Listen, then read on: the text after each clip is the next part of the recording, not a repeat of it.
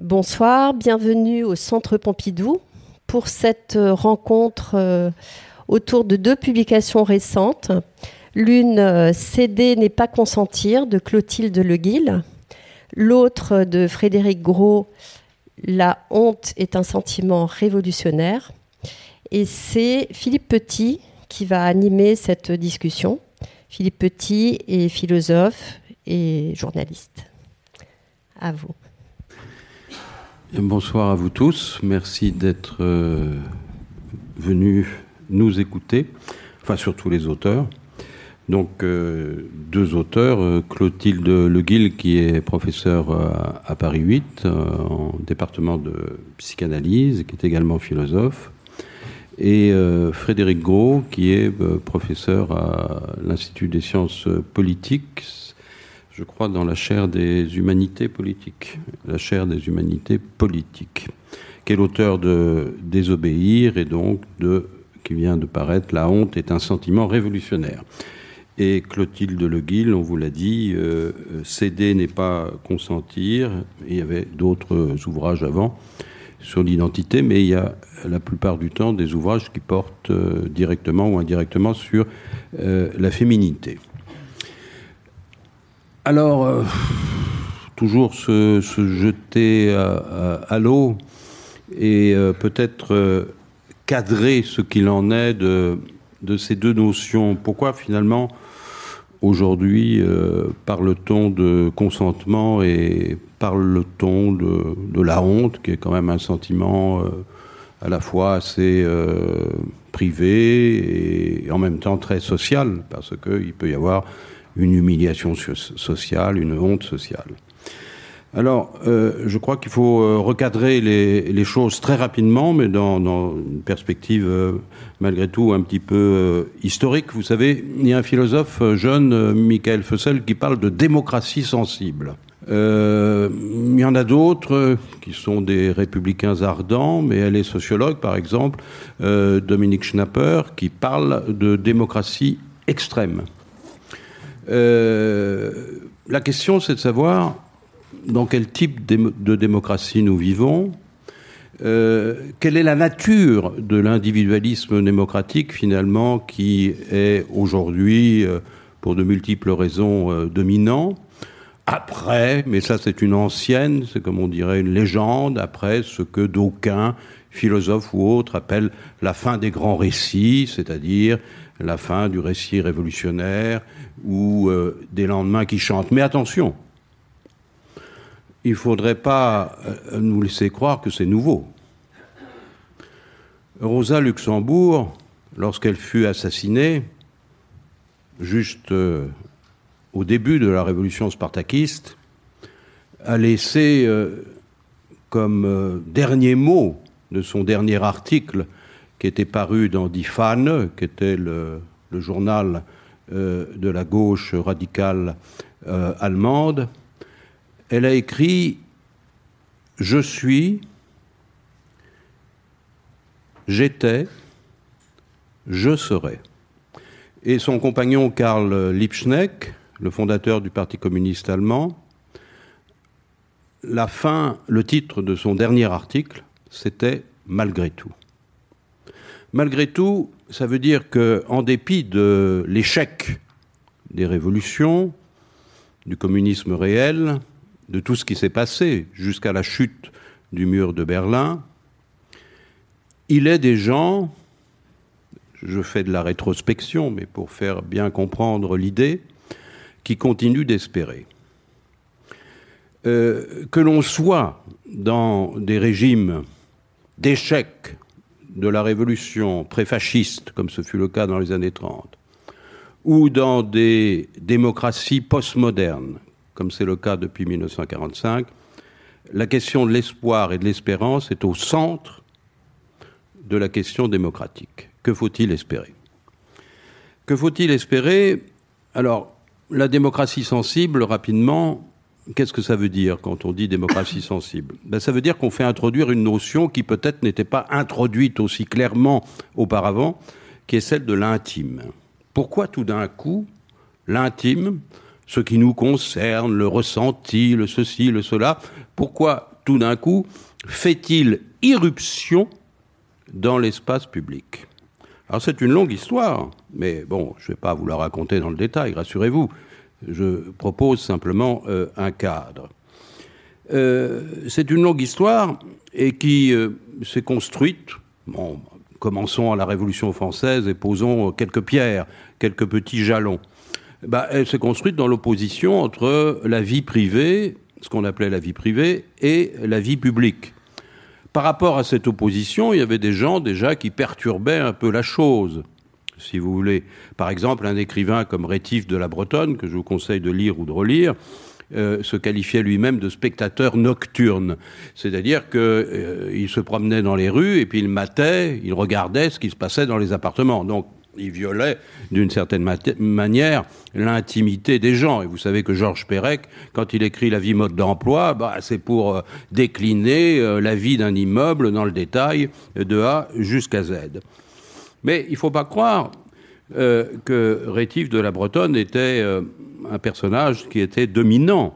Quand vous prenez des gens comme Madame de Staël, qui sont juste après la Révolution française, vous voyez bien, donc au début 1805, euh, euh, la période des idéologues, de tout ça, où on réfléchit beaucoup, on réfléchit beaucoup justement sur le lien entre le privé et le public. Et pourquoi on réfléchit beaucoup?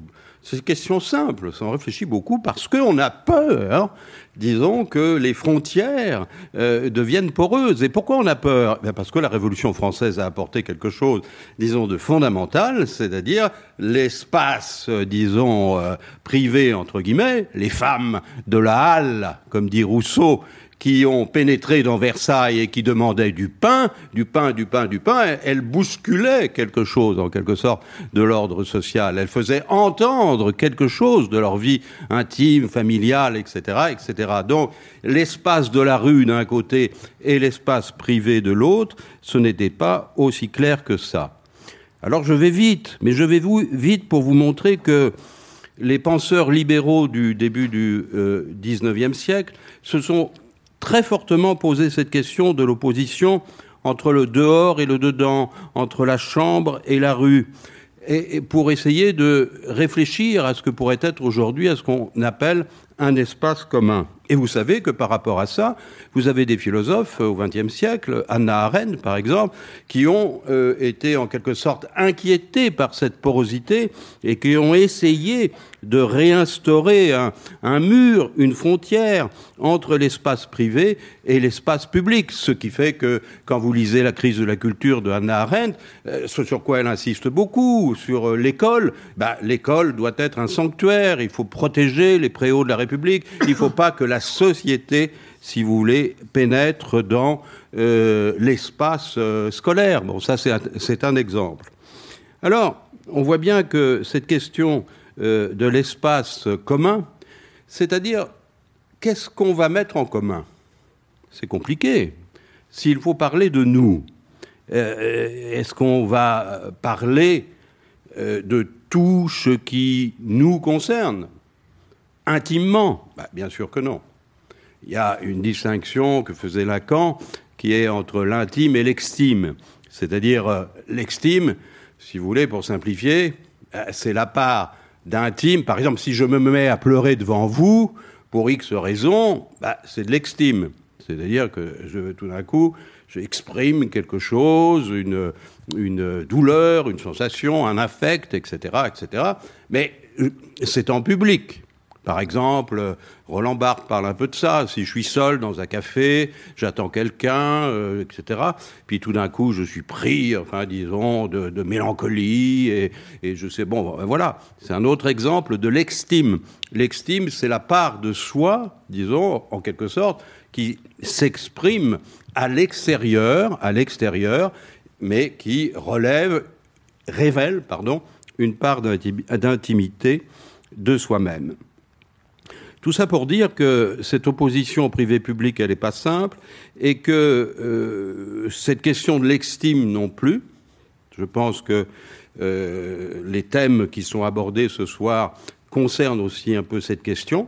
C'est-à-dire qu'est-ce que c'est qu'avoir honte, euh, qu'est-ce que c'est que consentir, qu'est-ce que c'est que prendre la parole pour exprimer une douleur, une violation, des humiliations, etc., etc. Donc, euh, vous voyez que à partir de là, vous savez, Michel Perrault avait écrit un beau livre sur les chambres, très intéressant, et Virginia Woolf a écrit un livre qui s'appelle Une chambre à soi. je dirais que aujourd'hui, on ne sait plus très bien où est la chambre à soi. On ne sait plus très bien ce qu'est précisément euh, l'espace euh, commun.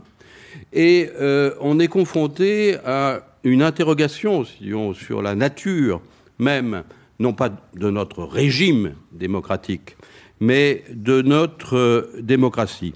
Dans un sens très simple, disons, et qu'il faut rappeler. C'est-à-dire, ce n'est pas la société le problème. C'est un sociologue du début du XXe siècle qui l'a très bien exprimé, c'est Georges Simmel. Le problème, c'est la socialisation. C'est comment les uns et les autres, depuis que nous sommes euh, enfants, nous parvenons ou pas à nous socialiser plus ou moins bien, pour le pire ou pour le meilleur.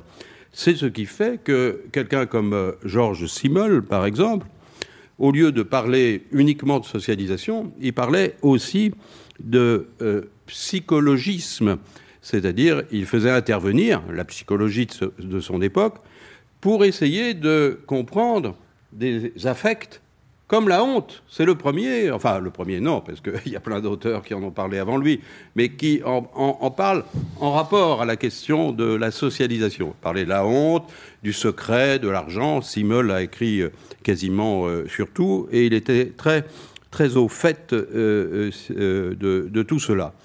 L'autre auteur qui peut-être peut un peu nous aider, enfin en tout cas pour cadrer, et après évidemment je donne la parole aux auteurs et je me retire, c'est euh, Norbert Elias, évidemment, dans La civilisation des mœurs, qui est paru en 1939 euh, en Allemagne, mais beaucoup plus tard en France, puisqu'il a été traduit dans les années 70.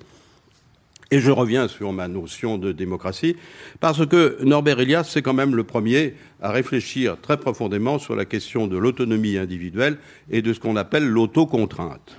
C'est-à-dire, il n'y a pas de société, quelle qu'elle soit, sans autocontrainte. C'est-à-dire que avant, disons, euh, quand on se mouchait, on se mouchait dans ses doigts au Moyen Âge. Bon, après, on prend un mouchoir. Avant, on bouffait avec ses mains. Après, on prend une fourchette. Bon, aujourd'hui, euh, ça serait quoi l'autocontrainte? Bah, si vous me dites 24 heures sur 24, il faut être cool, il faut être détendu, il faut que tu sois associé, etc., c'est une autocontrainte. C'est-à-dire, mais c'est une autre autocontrainte. Au lieu que ça soit de la discipline, comme disait Foucault, de la contrainte qui vous tombe d'en haut, un officier, un général qui vous dit ferme ta gueule, eh bien, c'est, on vous dit, il faut être cool faut être cool. Bah, sois cool, ouais, ouais, mort de rire, cool, etc. Ok. Bon, alors, euh, à, ce niveau-là, on voit bien que euh, donc les mœurs, les mœurs qui constituent la civilisation des mœurs de notre époque, et engendrent des autocontraintes qui sont variables selon les époques, et il faut donc pouvoir aussi les interroger.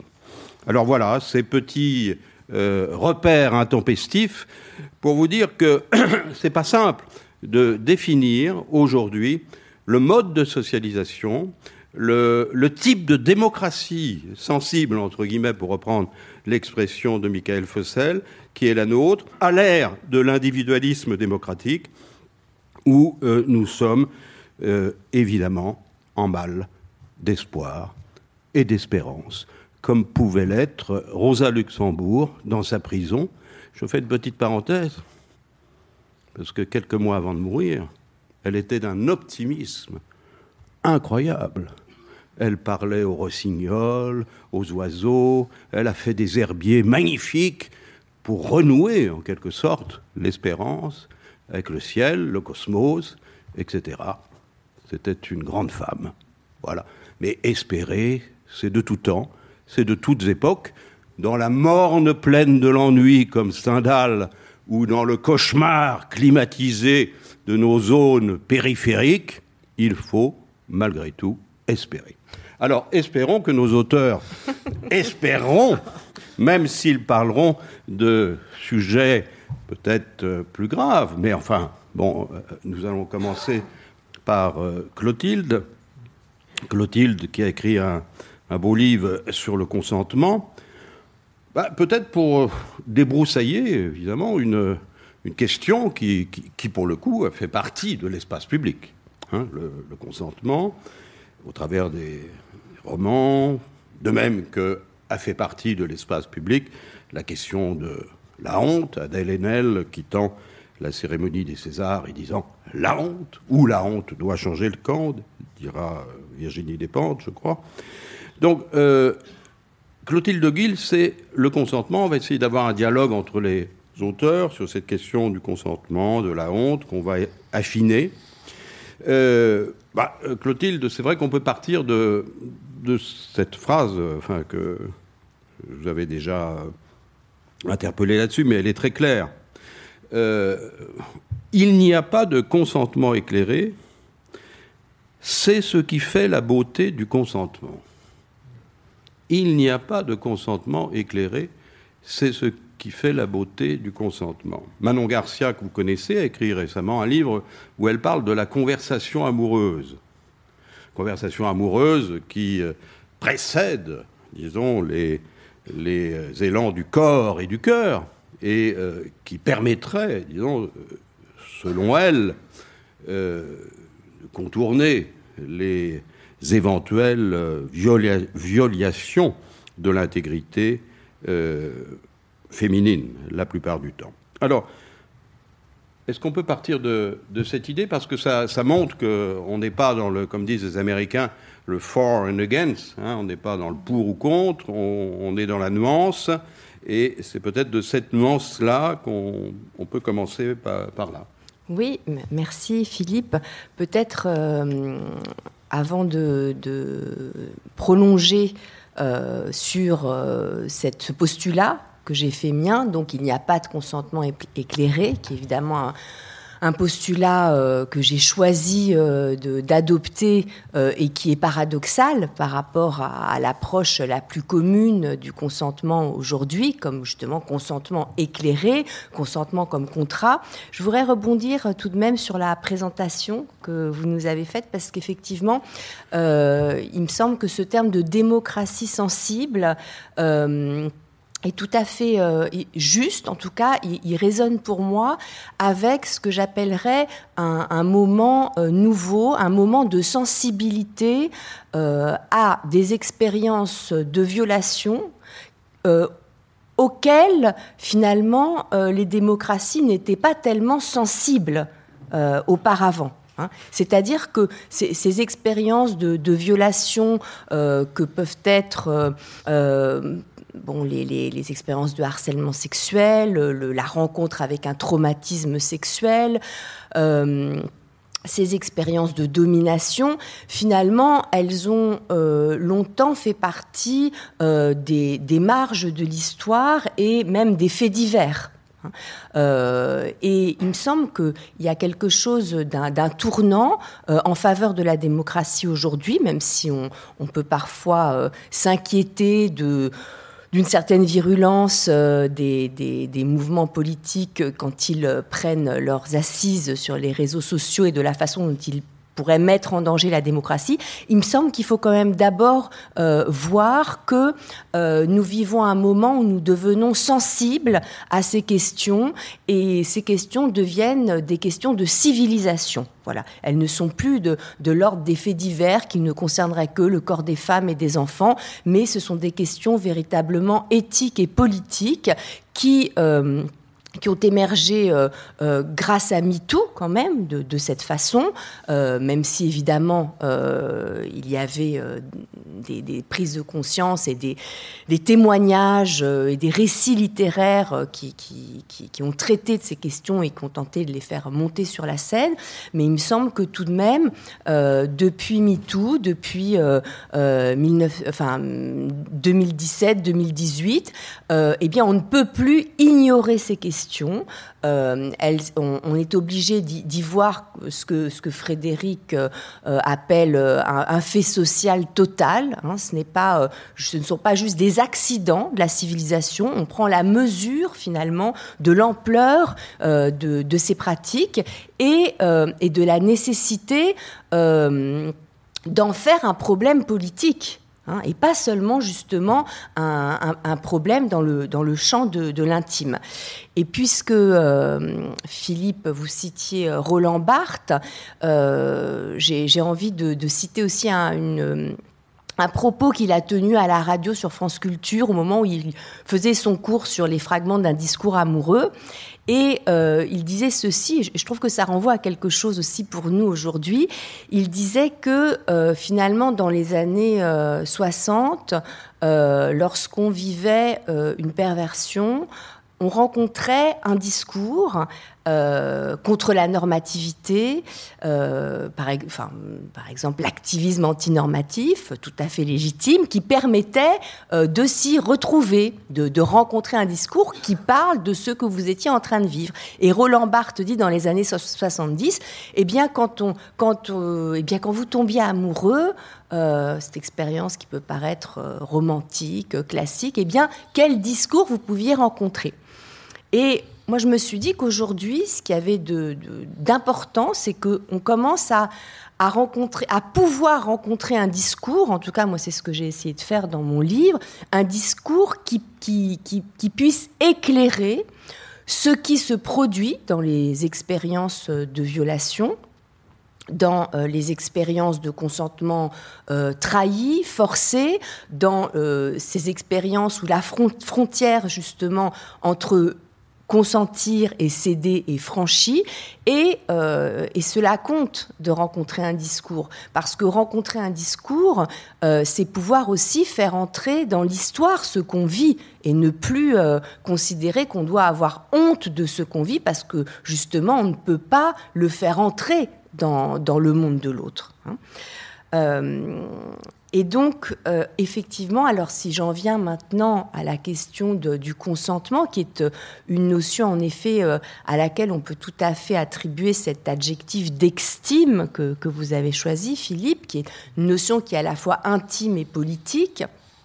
Cette notion, effectivement, il, il m'a semblé que si on l'abordait depuis l'éclairage à la fois de l'expérience subjective, dans le champ de l'amour, du désir et de la sexualité, et depuis la psychanalyse, et peut-être aussi depuis la littérature, eh bien, euh, on, devait l'aborder en posant que le consentement n'était pas une expérience euh, rationnelle, ne relevait pas d'un accord libre et éclairé de la raison, et qu'en fait, finalement, il n'y a pas de consentement éclairé, mais c'est aussi ce qui fait la valeur de cette expérience de consentir à, de consentir à une aventure, de consentir à un autre, de consentir à de l'inattendu. Et, euh, j'ai voulu poser, euh, pour commencer, en effet, ce caractère non éclairé du consentement pour arracher le consentement au régime contractuel qui, euh, qui finalement euh, proposerait une approche de la sexualité euh, en termes comportementaux et, presque voilà rationnels, enfin comme si la sexualité pouvait relever d'une juridiction de la raison. Et j'ai voulu donc poser cette, euh, cette approche du consentement à partir aussi de, de l'étymologie du, terme de consentement, hein, qui est le, le cum sentire, qui indique donc qu'il n'est pas question de, raison, mais qu'il est question d'un assentiment, d'un sentiment d'être avec, hein, à la fois avec l'autre, euh, avec euh, son propre corps. Et, et finalement, j'ai voulu partir du fait que pour donner un sens en fait euh, euh, subjectif à cet aphorisme céder n'est pas consentir. Il fallait peut-être euh, ne pas l'approcher justement comme un slogan qui serait une sorte de rappel à ceux qui auraient oublié que attention consentir ça ne veut pas dire céder. Non, je l'ai pas pris comme ça. Je l'ai pris comme comme comme une maxime qui interroge et qui fait que en soi-même finalement c'est une affaire complexe on ne sait pas toujours euh, à quel moment on consent et à quel moment on outrepasse quelque chose en soi-même de son consentement.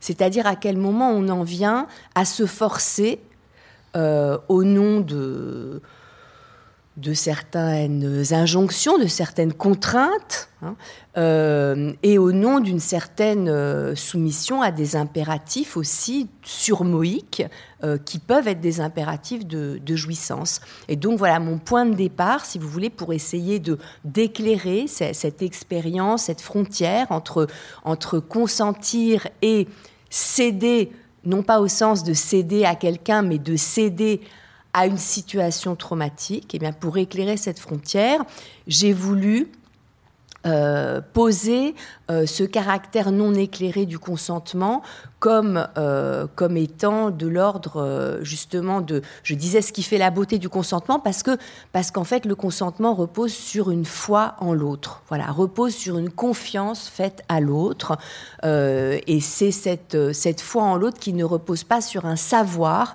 mais qui repose sur un désir et l'envie d'y aller. Voilà pour commencer. Alors, euh, Clotilde, euh, pour faire le, pont entre, vous deux, est-ce qu'on pourrait dire que le consentement, c'est un affect? Parce que Frédéric Gros dira, euh, il dit dans son livre, que la honte est un affect. Il dit même que c'est l'affect majeur de notre actualité et de notre contemporanéité. Pardon. Alors, euh, je pose cette question au Clotilde parce que est-ce que c'est un affect? Alors, j'ai bien compris le cum s'en tirer, ça implique effectivement de la confiance, et, cette confiance euh, implique qu'il n'y a aucun forçage. Euh, et en même temps, qu'est-ce qui fait que on peut se laisser faire au-delà de ce qu'on désirait? Euh, sait-on toujours ce que l'on désire? C'est ça, c'est pour ça. Voilà, c'est une excellente question, Philippe. C'est ça, c'est que on ne se fie pas tellement à son désir parce que justement, le désir est trouble par définition, comme disait Sartre et Lacan lui a repris aussi cette, cette définition. le désir est toujours trouble. Par définition, le désir est ce qui nous trouble. Donc, le consentement, euh, je ne le définirais peut-être pas comme un affect, bien qu'il puisse mettre en jeu des affects, mais je le définirais plutôt comme une forme de dessaisissement. D'ailleurs, c'est un terme que Frédéric emploie dans son livre Désobéir, quand il parle du consentement, un dessaisissement euh, délicieux Hein, euh, en faveur finalement d'une ouverture à l'autre. Mm. Et, il me semble que le consentement a à voir avec, euh, avec le désir et avec la jouissance. Alors il n'y a pas de forçage et en même temps, il y a, c'est là où les choses sont troubles, il y a l'irruption d'une jouissance qui nous renvoie toujours à, quelque chose de méconnu en notre corps. Euh, et donc ce que, enfin, ce que, ce que je pourrais dire tout de même, c'est que il me semble important de distinguer dans l'expérience de se laisser faire, voilà, ce degré du se laisser faire euh, qui, que, chacun peut rencontrer finalement dans son existence, dans, la passion amoureuse, dans la vie sexuelle, euh, un se laisser faire qui a à voir avec, euh, avec une irruption de, jouissance avec laquelle on est d'accord. On décide d'être d'accord avec cette irruption de, jouissance et de se laisser faire parce qu'il peut arriver et donc de prendre un risque. Et, j'ai voulu euh, défendre aussi cette idée que euh, on ne peut pas euh, affirmer qu'il ne faut jamais se laisser faire, qu'il faut récuser toute forme de passivité. le fait de se laisser faire a aussi à voir euh, avec la, passion amoureuse, avec la rencontre.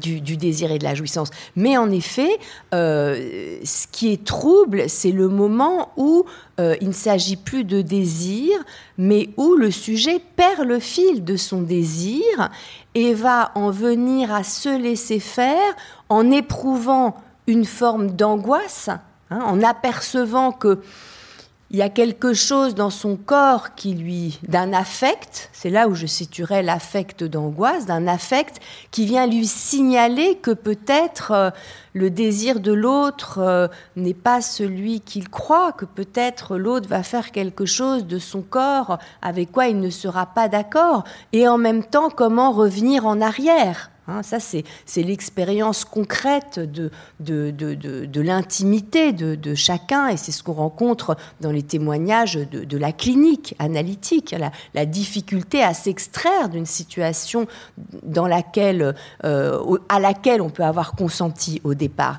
Et il me semble que cette question du forçage, elle a aussi différents degrés et que, en effet, moi, ce qui m'a intéressé, c'est de plonger dans cette zone trouble entre euh, le se laisser faire consenti, la, bascule vers un, un se laisser faire euh, angoissé, qui n'est pas encore vraiment du forçage, mais qui est plutôt un se forcer soi-même, mais sans même s'en apercevoir, et, qui est une expérience qui, qui, je pense, ne peut s'éclairer que depuis euh, la question du surmoi en psychanalyse et la façon dont, le surmoi euh, est en nous une, euh, une voix qui, commande sans qu'on puisse s'y soustraire et qui commande éventuellement une injonction de jouissance.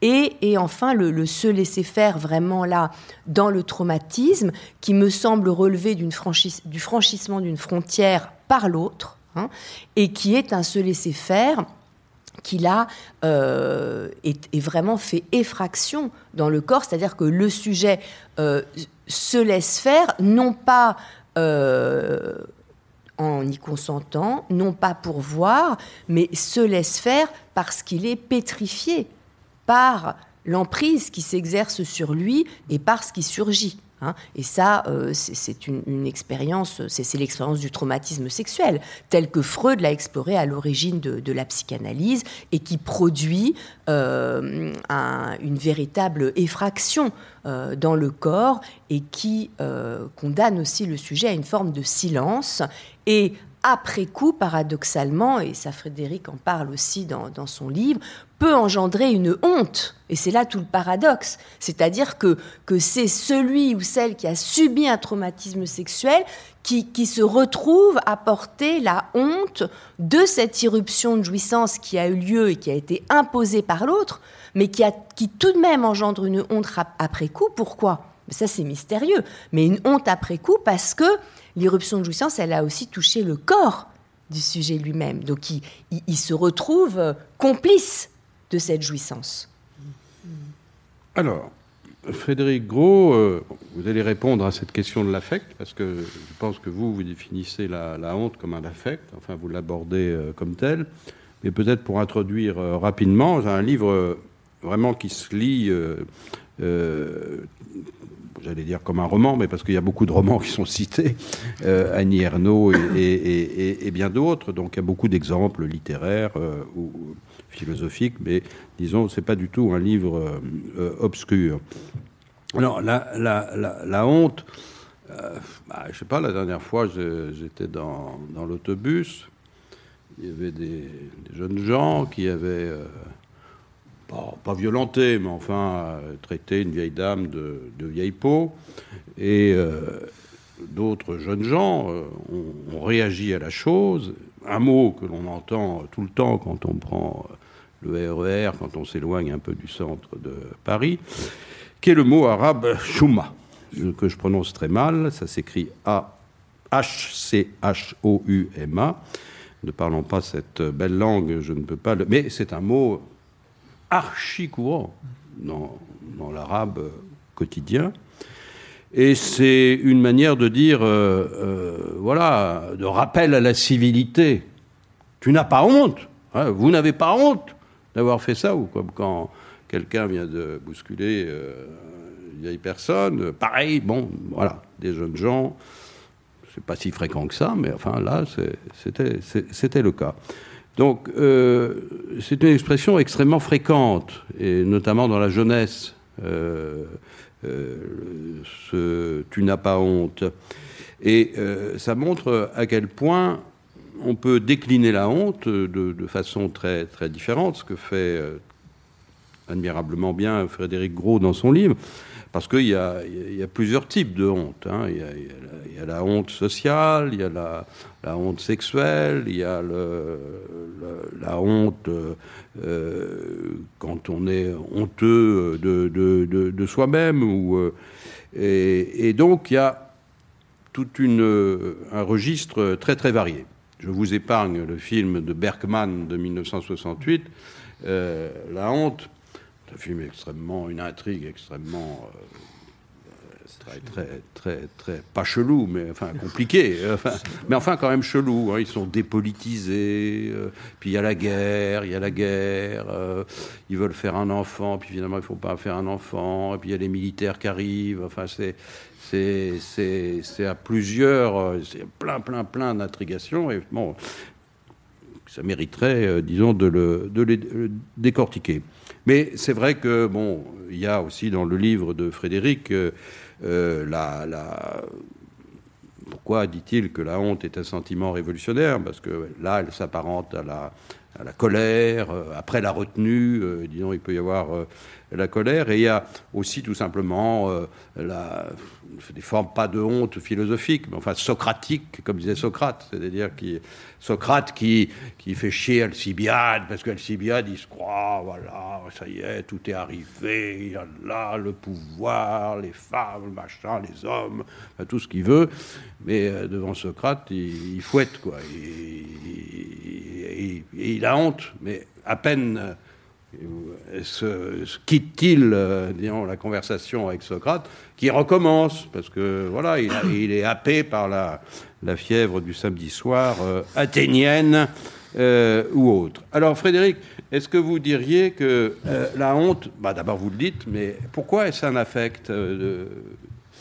Pourquoi la présentez-vous comme tel ah, C'est un affect d'abord parce que cette, cette honte qui est extraordinairement euh, diverses. Moi, ce qui m'a frappé, c'est que par rapport à, peut-être que je connais trop mal, mais il me semble que quelque chose comme la culpabilité est beaucoup plus massif. Euh, on voit très vite. Mais quand vous prenez des expressions comme euh, je me suis tapé la honte, mais c'est une honte, j'ai trop la honte, etc., ça, ça, ça, renvoie à des usages et à des réalités qui sont, qui sont très différentes. C'est-à-dire avoir honte pour quelqu'un, parce qu'il se conduit vraiment de, manière tellement éhontée précisément qu'on est presque obligé d'avoir honte pour lui. Voilà, c'est très généreux la honte, je suis. Euh, la honte, elle fonctionne à l'imagination entre le fait de d'avoir ces hontes qu'on connaît, qui sont liées à des, à des tristesses, des, des, désespoirs, des impuissances, etc. Et puis la, voilà, et puis il y, a aussi les, les cris, c'est une, c'est une honte qui sont des espèces de prise de conscience. Quand, euh, la honte est révolutionnaire, c'est une phrase de Marx au départ. Hein. C'est, Marx écrit La honte est révolutionnaire, elle est une colère, une colère rentrée, et si tout un peuple avait honte, il serait comme un lion prêt à bondir. Je, trouve, moi je suis parti de là, je, je dis, parce que moi, assez spontanément, je suis quand même pour dire que la honte, c'est quand même du, mauvais affect, c'est quand même de la tristesse, c'est quand même des choses dont on doit se, se débarrasser, se, se, défaire, parce que c'est une espèce de poison qui ruine l'âme, une espèce d'acide comme ça qui nous, qui nous détruit. Et puis à côté, il y a la place aussi pour des, euh, pour des hontes qui nous, euh, qui nous relève, qui nous, euh, qui nous coalise. Et, c'est un peu ça que j'ai, euh, oui, c'est un peu ça que j'ai voulu montrer. Il y a cette phrase de Marx, il y a, il y a la phrase de Deleuze aussi. Pensez bien à l'entrée résistance de l'abécédaire. Il dit au fond, pas une seule pensée, pas une seule grande pensée, pas une seule grande œuvre d'art qui n'ait eu comme racine la honte. Alors on se dit non, non, non, ça ne peut pas être la même honte.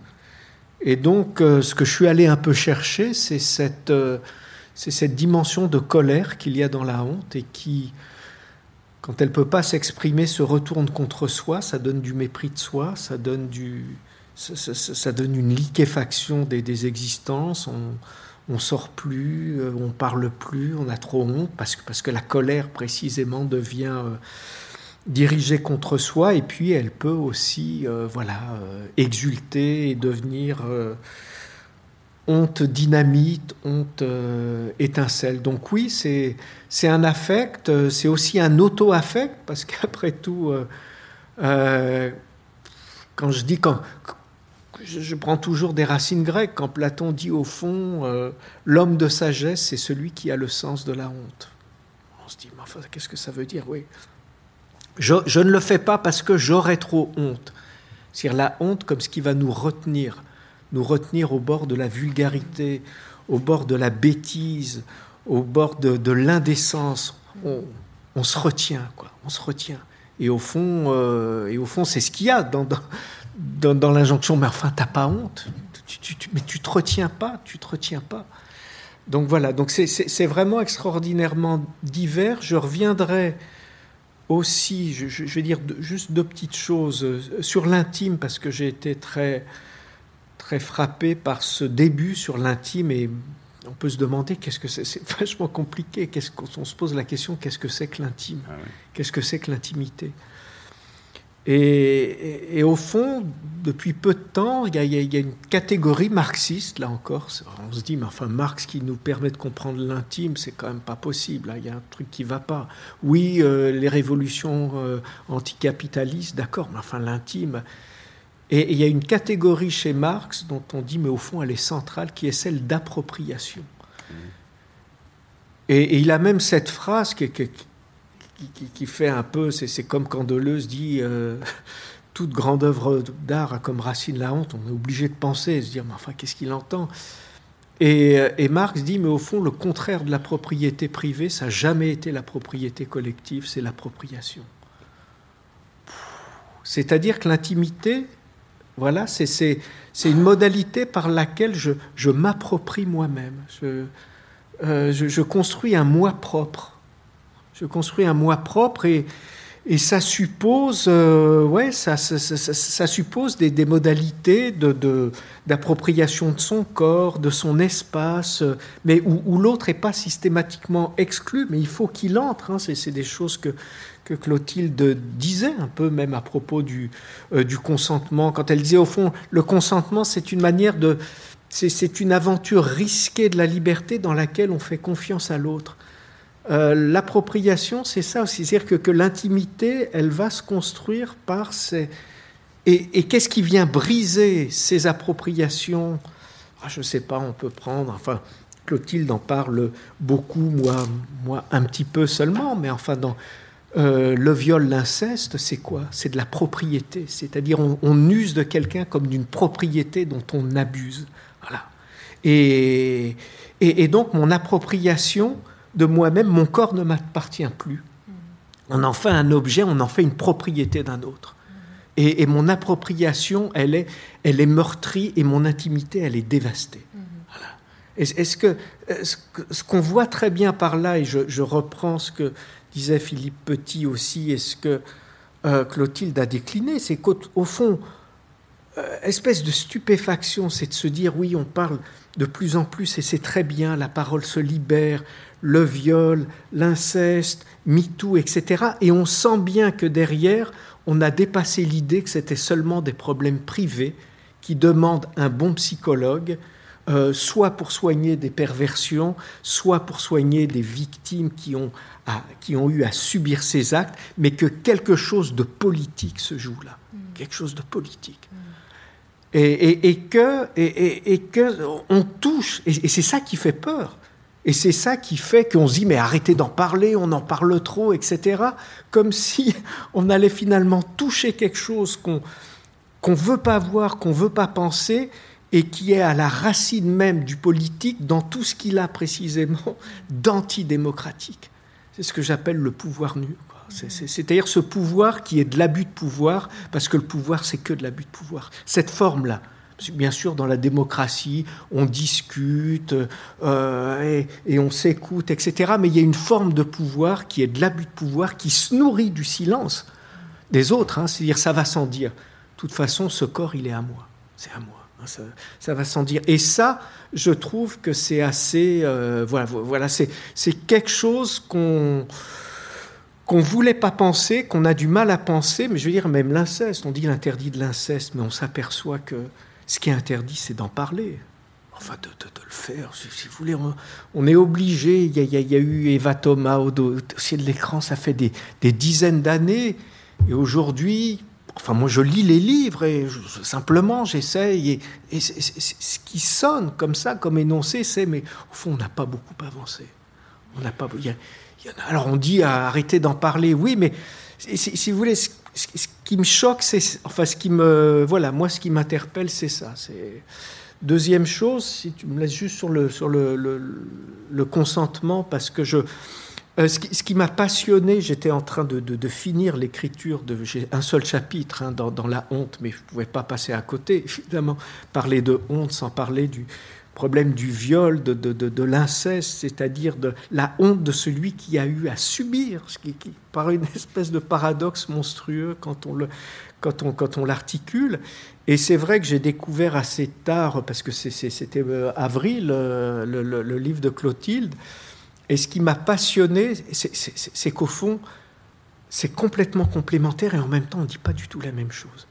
Mais quand je dis qu'on ne dit pas du tout la même chose, c'est que c'est qu'on a un point d'enracinement qui n'est pas le même. C'est-à-dire que je ne veux pas parler pour toi, mais évidemment, il y, a quelque chose de sartrien, je trouve, dans ton, dans ton approche au sens où il s'agit de voir de, se poser la question, mais au fond, qu'est-ce que c'est vraiment que consentir C'est-à-dire quel jeu de la liberté est en train de se nouer dans cela Alors que moi, la manière dont j'ai pris le consentement, c'est euh, quand un avocat dit mais vous étiez consentante, euh, quand, euh, si vous voulez, c'est la manière dont, ce, dont cette parole du consentement va jouer et va avoir des effets de réalité euh, quand il est employé par, encore une fois, un avocat ou même un maire, etc. C'est-à-dire la manière dont,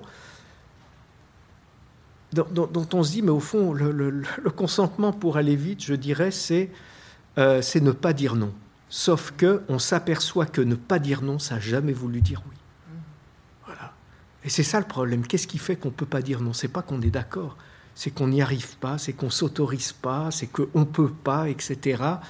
Et la, manière dont le consentement va jouer contre les victimes, c'est qu'on va dire, mais enfin, vous n'avez pas dit non, enfin, vous auriez pu, oui, vous êtes débattu un petit peu, mais enfin bon, quand, quand vraiment on ne veut pas, on, on le montre. C'est-à-dire que, que cette figure de sa propre liberté comme son pire ennemi, c'est ce qui arrive dans euh, je, veux dire, dans, dans, l'usage social du consentement. C'est pour ça que je, dis que nos deux livres se complètent, parce que moi, j'ai fait plus un travail sur comment ça fonctionne. Le, le mais enfin, vous étiez consentant. Voilà, dans la société, qu'est-ce qui Qu'est-ce que c'est que ce... Toi, tu te réfères davantage à, la façon dont le consentement est instrumentalisé Exactement, dans le cadre juridique euh, contre ah finalement euh, celles ou ceux qui ont subi quelque chose de, l'ordre de, la violation, alors que moi je l'aborde comme une expérience subjective et je l'aborde surtout euh, euh, finalement aussi avec, avec la psychanalyse, c'est-à-dire comme, comme une expérience qui met en jeu finalement l'inconscient et la pulsion. C'est pour ça que je disais, on ne sait pas pourquoi on consent. Je voudrais dire un, petit mot avant que peut-être Philippe euh, euh, aborde un autre point. C'est j'étais sensible, moi, dans ton livre, à cette distinction qui me semble aussi très importante par rapport au traumatisme sexuel, distinction dont tu pars entre la honte et la culpabilité. Hein. Euh, et, ça, c'est vrai que c'est essentiel, c'est-à-dire que euh, suite à une expérience de traumatisme sexuel, c'est pas tellement l'affect de culpabilité, c'est l'affect de honte qui est présent. Et on peut, ça, c'est quand même très profond. Pourquoi c'est cet affect de honte? Et, euh, et donc, ce que je me suis dit, c'est que finalement, euh, là aussi, avec la psychanalyse, on peut quand même éclairer, bien sûr, puisque la culpabilité, c'est, un grand, une grande notion hein, de, la psychanalyse freudienne. Mais finalement, la culpabilité, si on la prend avec Lacan, elle renvoie toujours au rapport à l'autre et au rapport au désir.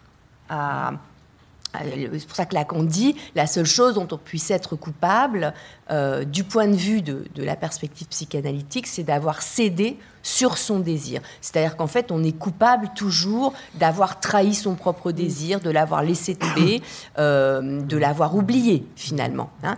Alors que la honte, ça renvoie pas à la question du rapport au désir. La honte, ça renvoie aussi à la question de l'honneur que tu traites euh, bien sûr dans, dans, ton livre à partir de, du viol de Lucrèce sur lequel j'espère que tu, reviendras. Et finalement, la honte, ça renvoie toujours à un rapport à la jouissance. Donc c'est plus le rapport à l'autre, c'est le rapport à l'irruption de jouissance euh, qui peut être aussi la jouissance de l'autre bien sûr. Mmh, hein. mmh. Et donc, euh, et donc c'est là où la, la, honte se retrouve aussi, euh, euh, disons, comme une à la charnière, voilà, du, rapport entre l'irruption de jouissance de l'autre et la jouissance du, corps propre. Frédéric Gros, dans ce livre, je parlais des, différents niveaux. Là, celui que vous avez abordé, c'est le, niveau à la fois qui concerne la socialisation, euh, le, niveau intersubjectif, euh, euh, les rapports de pouvoir, disons, à l'intérieur de, des organisations sociales. Mais dans votre livre, vous abordez quand même un aspect de la honte en vous appuyant sur euh, Primo euh, Levi, euh, la honte d'être un homme, la honte devant le monde, ou comme disait Kertész, quoi, la, honte devant la vie. ça, c'est autre chose parce que ça fait intervenir à la fois, puisque vous avez parlé du consentement politique en quelque sorte, euh, et de la décision politique, ce qui, est, tout à fait autre chose. Euh, lorsque De Gaulle se casse en 18 juin 40, euh, ils, sont 22, hein, donc il ne faut, faut, pas rêver. Et, quand je dis il ne faut pas rêver, parce que on pourrait aller faire une promenade dans le Donbass ce soir, et puis on, on verrait ce que c'est un conflit gelé. On serait dans les tranchées de 1914. Ah, on dirait, bah oui, bah, au grand-père, mon arrière-grand-père, il m'a parlé des tranchées, je croyais que c'était fini les tranchées, mais non, mon pote, euh, c'est pas fini, et, ça va durer encore euh, un, certain temps. Euh, donc, cette question du consentement politico-historique, il, marche en amont, parce qu'en amont, qu'est-ce qui fait que l'on consent aux inégalités, par exemple, ou à l'insupportable? Première chose. Et en aval, euh, c'est là, et là vous allez pouvoir parler là-dessus, puisque Frédérico, vous employez l'expression, c'est la question de l'après-coup. Euh, l'après-coup euh, dont parle Primo Levi et d'autres, et tous les rescapés, notamment dans son livre La Trêve, c'est-à-dire la honte d'être un survivant. Et vous voyez? Et là, on est dans des dimensions du consentir. Euh, parce qu'il n'y a pas de politique sans confiance. Et euh, à part euh, se satisfaire du waf-waf contemporain, la division, tout le monde se divise, la gauche est divisée, la droite est divisée, tout le monde est divisé, tout le monde est... Mais, mais why? Pourquoi? Enfin, et encore, est-ce le bon mot qu'il faut employer? Mmh, mmh. ouais, de, je, peux, ouais, ouais, de, de, deux, trois petites choses. C'est vrai que vous aviez signalé qu'effectivement l'ouvrage précédent s'appelait Désobéir et je pense que le, le partage des hontes, c'est moins entre les, les, mauvaises et les bonnes hontes, c'est un partage moral. Mais il y a des hontes qui nous font obéir et il y a des hontes qui nous font désobéir. Et je crois que les, toutes les micro-hontes qui sont du côté des, euh, humiliations sociales, qui sont du côté des, rabaissements, de la stigmatisation insidieuse, de la, euh, de, la, chosification sournoise, de, la, de l'infériorisation permanente, euh, voilà, toutes ces, toutes ces stratégies-là vont provoquer des hontes qui vont finir par faire germer le discours. Oui c'est vrai que je suis nul. Oui c'est vrai que après tout si je trouve pas de boulot c'est quand même un peu de ma faute. Oui c'est vrai que si j'en suis au point où j'en suis arrivé c'est peut-être que j'ai pas été assez ambitieux etc donc c'est vrai qu'il y a, il y, y, y a des hontes. Il y a, un système de comment dire, de, fabrication de la honte qui sont en même temps de la fabrication de l'obéissance et de la fabrication du consentement. Oui, Je, consens parce que, parce que j'ai honte, parce que je m'autorise pas, parce que... Et puis, à côté de ça, parce qu'en même temps, dans, ce, qui, ce, qui, va distinguer la honte de la résignation, parce qu'après tout, je peux me dire, oh, tout ça, oui, oh, je me fais humilier, mais enfin, ça, ça, ça dure depuis dix siècles, le, fait de... de euh, voilà, si, si, si c'est douloureux, c'est parce qu'il y a une espèce de, de, colère quand même rentrée mm. là-dedans, de, de, rage. C'est la définition d'Aristote. La colère, c'est une demande de justice, c'est pas de la, c'est pas de la haine. Et donc, à côté de ça, je, voulais dessiner le visage de cette, de cette autre honte, mais qui, qui, ou, qui est peut-être la même avec une, métamorphose, une alchimie euh, un peu spéciale, et qui est, euh, qui, qui, est la honte par laquelle simplement, je, je veux dire, dire c'est une honte, c'est en même temps dire c'est inacceptable. C'est en même temps dire c'est pas possible. Donc c'est être du côté quand même du refus d'accepter. Donc, donc, voilà, il y a cette tension formidable où on va faire dire à ce même mot pourtant, euh, parce qu'il y a deux destins de la colère qui sont, euh, qui, qui, sont là-dedans, des, des, des, choses aussi... Euh, euh, aussi différentes. Alors je, reprends aussi, je finis là-dessus. La, honte d'Annie Ernaux euh, oui. n'est pas la même que celle de, ouais, de Primo Levi. Primo Levi, c'est l'humanité tout entière. Bien sûr, mais, même c'est très mais même la honte sociale, c'est vachement compliqué. Quand je dis que c'est compliqué, c'est que si vous avez honte, vous êtes en train quand même en même temps de légitimer le système qui vous méprise. Mm. C'est ça qui fait, parce que si j'ai honte, je me dis, oh bah ouais, non, quand même, comme je suis fringué aujourd'hui, mais c'est pas possible. Alors que tous les gens, c'est avoir honte, c'est quand même valider un peu le système qui me. Voilà. Et alors, c'est vrai que dans, dans, dans Primo Levi, il y, a une espèce d'autre travail, mais qui je, je, suis très sensible aussi à cette à, cette idée qu'en plus, dans la, ce qui fait la différence avec la, culpabilité, c'est que la, culpabilité, la question, c'est qu'est-ce que j'ai fait quand même? C'est, mm. alors qu'est-ce que j'ai fait à l'autre? Bien sûr, c'est un rapport à l'autre, mais, mais au fond, c'est qu'est-ce que j'ai fait? Et, dans la honte, c'est, c'est beaucoup plus diffus. Jusqu'à quel point est-ce que je suis à ma place? Mm-hmm. C'est ça le problème. Le, encore une fois, la, c'est plus que ça. C'est plus que ça, oui. Mais c'est oui, c'est plus que ça parce qu'il va étendre la question, la honte du survivant, c'est-à-dire se dire au fond, peut-être que si je suis survivant, c'est peut-être pas pour les meilleures raisons, au fond, c'est que j'ai toujours la, pris la place d'un autre. Cette question-là, je veux dire, on peut se la poser aussi toujours. C'est se dire, mais au fond, on a toujours pris la place d'un autre ou d'une autre. Quand on est un homme, oui, on a toujours pris la place d'une autre. Et, ça, cette façon de se dire, la, honte, c'est ce qui va fragiliser l'idée que la société, c'est un système qui dispose les places, et c'est très bien, et au fond, on a beaucoup de mérite. Hein, quand on est assez. Si on, est, si on occupe la place qu'on occupe, c'est qu'on a quand même beaucoup de mérite. C'est surtout ça, un peu de chance et beaucoup de mérite. Et quand on dit j'ai eu beaucoup de chance, c'est juste pour entendre la petite voix derrière. Mais non, mais non, tu as eu beaucoup de mérite surtout. Voilà. Je, veux dire, la honte, ça fait exploser ça. C'est-à-dire, ça, ça, ça, fait quand même poser la question, mais au fond, enfin, mérite, chance, non, j'ai juste pris la place à un autre et c'est comme ça que ça fonctionne. Et c'est terrible.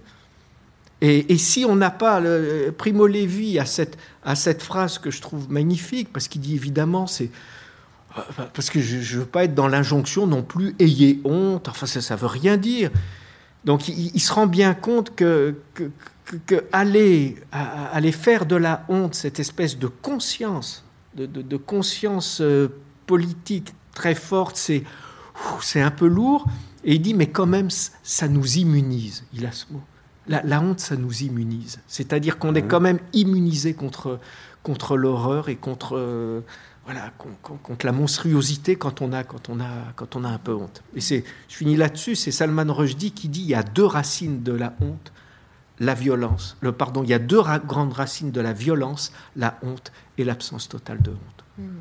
Je dis si, si, on creuse ça, ben voilà, c'est, ça. Il y a la violence des éhontés et il y a la colère de ceux qui qui ont honte et qui à un moment arrivent un peu à, se dire, bah oui, parce que quand vous discutez, vous vous apercevez que c'est dire non, au fond c'est c'est pas moi qui suis nul, c'est quand même ce, ce, système qui m'oppresse qui est absolument qui est absolument dégueulasse. Mais ça, il faut sortir de sa solitude pour euh, voilà, c'est quand on partage les hontes, ça la colère prend un peu forme.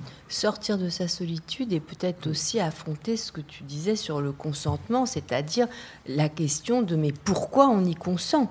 Parce que finalement, euh, euh, dans, sa, enfin, j'aime bien cette distinction que tu proposes entre la honte qui fait obéir et la honte qui fait désobéir. Donc la honte qui fait obéir, finalement, d'un point de vue psychanalytique, c'est celle qui fait obéir à un surmoi féroce qui nous enjoint de nous taire, qui nous fait taire. C'est le surmoi qui nous fait taire. En même temps, qui nous fait éprouver une forme de honte par rapport à cette soumission à notre propre surmoi. C'est pour ça qu'il y a un affect de honte. C'est parce que c'est aussi une soumission à son propre surmoi. Et d'un autre côté, euh, effectivement, ce que, tu, ce que tu montres dans le livre, c'est qu'il y a, y a peut-être quelque chose à faire de la honte. C'est-à-dire que la honte, finalement, comme l'angoisse, elle nous signale quelque chose. Elle nous signale là qu'il y a un rapport à la jouissance là qui est en train de, de démolir le, rapport au désir.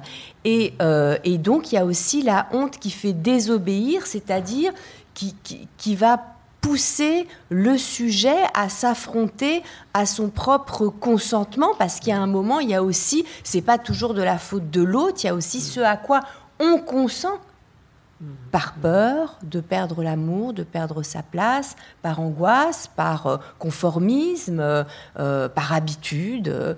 et donc, il me semble que cette notion aussi de, justement de consentement sous son versant politique, elle, permet d'aborder la question de, de, ce, de cette, cette, possibilité qui est en chacun d'obéir à ce qu'on ne désire pas. Voilà, c'est mystérieux. C'est-à-dire d'obéir de son plein gré, ce que tu traites aussi d'ailleurs avec le discours de la servitude volontaire dans Désobéir, mais, mais ça a aussi un sens psychanalytique, c'est-à-dire obéir euh, à ce qu'on ne désire pas, qui veut pas seulement dire euh, obéir à, à, un autre qui serait euh, profondément méchant, injuste, qui est aussi obéir à quelque chose de, la pulsion en nous-mêmes. Mm, mm, hein. mm. Et donc, euh, il me semble que cette idée que, que, la désobéissance, finalement, elle, implique euh, là aussi un risque, un pas.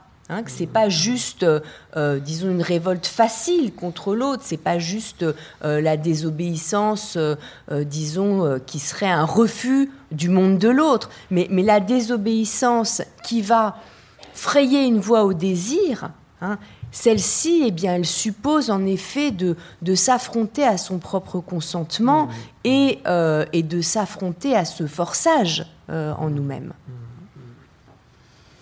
Alors ça, ça revient un peu euh, à ce que vous disiez à l'instant. Il ne faut pas céder à l'emprise de son, de son surmoi. Qu'est-ce que vous inspire? Là, je vous prends au débeauté le fait divers de la Mayenne, de cette euh, jeune fille euh, que l'on croyait avoir été euh, enlevée, blessée, voire violée, voire violentée, et dont on s'aperçoit qu'elle a tout inventé. Elle a tout inventé, elle n'a pas du tout été agressée. on a peu de peu d'informations, enfin disons, sur sa réalité familiale. Mais euh, néanmoins, c'est un fait divers d'époque. Quand même, elle a fait le buzz en organisant son propre euh, enlèvement. Oui, mais c'est un cas singulier, un usage, un usage qui a sûrement ses, motifs subjectifs hein, de, cette sensibilité actuelle. Moi, ce qui me frappe pour, décaler un peu peut-être le, propos par rapport juste à la, violence faite, le propos concernant la violence faite aux femmes et aux enfants, ce qui me frappe, c'est aussi dans, la clinique de voir à quel point ce contexte peut être euh, euh, anxiogène pour les jeunes hommes, pour euh, qui, qui, justement euh, quelquefois se, se sentent euh, très angoissés dans leur vie sexuelle, justement, de fait, du fait de toute cette complexité du consentement, du désir et du climat qui va avec, qui est, un climat actuel, en effet, qui, est extrêmement sensible sur ces questions. Donc c'est aussi une dimension qui va apparaître, c'est-à-dire ne pas, en effet, empêcher la rencontre euh, voilà, c'est ce, à quoi je, je serais sensible. Euh, je pensais à elle, Frédéric Gros, parce que euh, peu que, j'ai lu, elle, fait honte à ses camarades. Oui, ouais, elle fait honte. C'est vrai que on, a, là une dimension de la, honte, c'est encore un autre visage.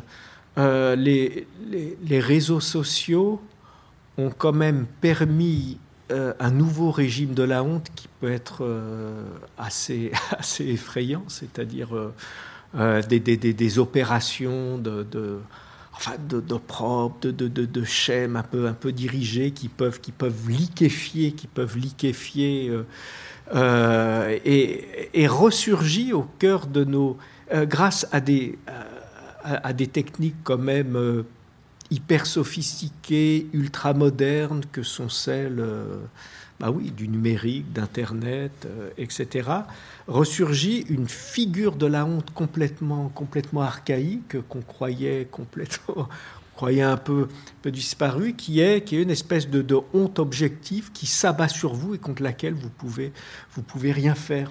Et en plus, par rapport à la honte archaïque, vous pouvez très difficilement vous, euh, vous venger contre ça. Mm. Donc c'est vrai que là, si vous voulez, le, au niveau du, du, du, régime des, des, des, hontes, les, voilà, les, les réseaux sociaux, on parlait de sensibilité, tu parlais de sensibilité à ça, vont, euh, produisent une sensibilité à la honte qui, qui, peut être très destructrice. Sur fond de, confiscation de l'intime. C'est ça, ouais, ben c'est ça. Ben oui, oui, ouais, ces histoires d'appropriation, etc. Mm. C'est qu'est-ce que Là aussi, il y a une violation.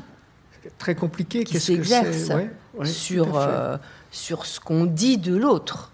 Mm. Ça fait mm. violation. Frédéric Gros, de même que bon, vous évoquez assez longuement euh, Primo Levi. Avec la honte euh, d'appartenir à l'humanité, mais j'aimerais vous entendre sur ce que vous appelez la honte patriotique, parce que quand vous citez Georges Sand, bon, j'imagine que vous êtes plutôt d'accord avec elle à ce moment-là. Georges Sand, après les terribles journées de juin 48, 4000 euh, morts parmi des insurgés révoltés contre la suppression par la commission exécutive des ateliers nationaux, les fameux ateliers nationaux. Elle écrit Quel jour de larmes et d'indignation j'ai honte aujourd'hui d'être française, moi qui naguère en étais si heureuse. Euh, est-ce que ce type de honte patriotique, vous pourriez euh, en faire usage aujourd'hui? Alors ça, c'est un sujet, j'allais dire, très très euh, très très actuel d'une certaine manière, puisque ce qu'on reproche essentiellement à toute une série de discours qui tentent de, de refaire un peu l'histoire euh, pas très glorieuse des empires coloniaux français, etc., c'est de précipiter euh, la conscience patriotique dans une espèce de honte euh, terrible où il faudrait avoir honte de son histoire, honte d'être français, alors qu'au contraire, euh, on devrait en revendiquer la fierté et donc assez de cette tristesse, de ce ressentiment, etc. Euh, euh, Ginsburg, qui est un, grand historien que, italien. italien, mais un immense historien, avait cette parole le pays qu'on aime, c'est celui dont on a honte aussi. Voilà. Je veux dire, c'est un témoignage, c'est un témoignage d'amour. La, la, la honte, c'est simplement, c'est simplement cette idée qu'au fond, c'est là, je, reprends avec Clotilde la différence avec la culpabilité. Je veux dire, il ne s'agit pas de se sentir coupable des, euh, traites négrières, il ne s'agit pas de se sentir euh, coupable de, des déportations de, juifs, il ne s'agit pas de se sentir coupable de manière hystérique en disant oui, c'est vrai, mais juste un peu honte quand même. C'est quand même une espèce de minimum syndical. Et juste un peu honte, ça veut dire quoi? Ça veut dire que je ne peux pas complètement me désolidariser de cette histoire. Et qu'après tout, si j'accepte l'idée que je suis, mettons, un peu français quand même, eh ben, c'est que j'accepte que cette histoire est aussi la mienne. Mais ce qui signifie pas que je me sens coupable, parce que, parce que bien sûr, j'ai rien fait, mais je peux pas me désolidariser. Voilà, c'est comme, euh, je, cite aussi Simone Veil qui, apprenant l'histoire de, de, ce qui peut se passer en termes d'exploitation euh, coloniale euh, en Indochine, actuel Vietnam, et puis en Afrique du, Nord, dit, mais j'ai honte. oui, j'ai honte. Mais c'est pas... Alors, après, on me dit, oui, mais vous vous rendez compte, il s'agit de culpabiliser tout le monde, mais moi, je veux culpabiliser personne.